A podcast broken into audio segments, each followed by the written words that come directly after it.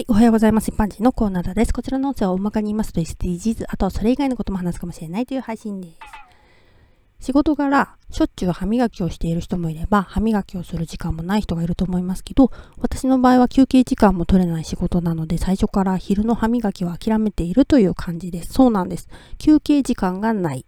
12時から1時の昼食の時間は、障害者の食事介助が必要な人に介助したり、障害者の歯磨きが必要な人には歯磨き介助をするけれど、その合間に自分も食べてバタバタと休憩時間は過ぎていってしまうんですね。だから、自分の歯磨きができるかどうかはその日次第です。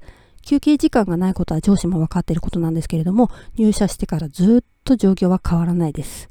さてさて今回は、インフルエンザ対策についてです。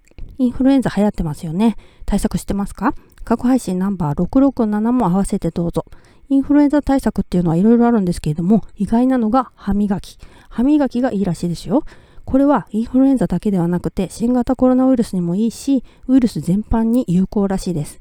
思考、プラークですね。